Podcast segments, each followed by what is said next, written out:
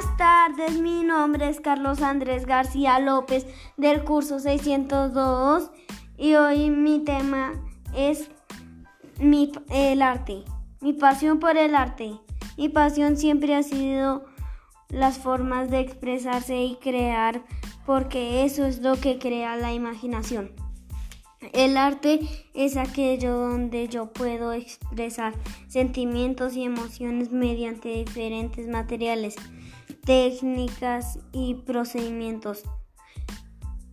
Con el arte me expreso con imaginación porque es difícil expresarse. El arte mm, es difícil expresar el arte con palabras. Con el arte exploro mi imaginación y creatividad, mejorando el autoestima y confianza. Y para tener mayor capacidad de comunicación con el arte podemos visualizar, sentir y transmitir lugares, colores, sensaciones, estados de, ánimo cuando se realiza una obra.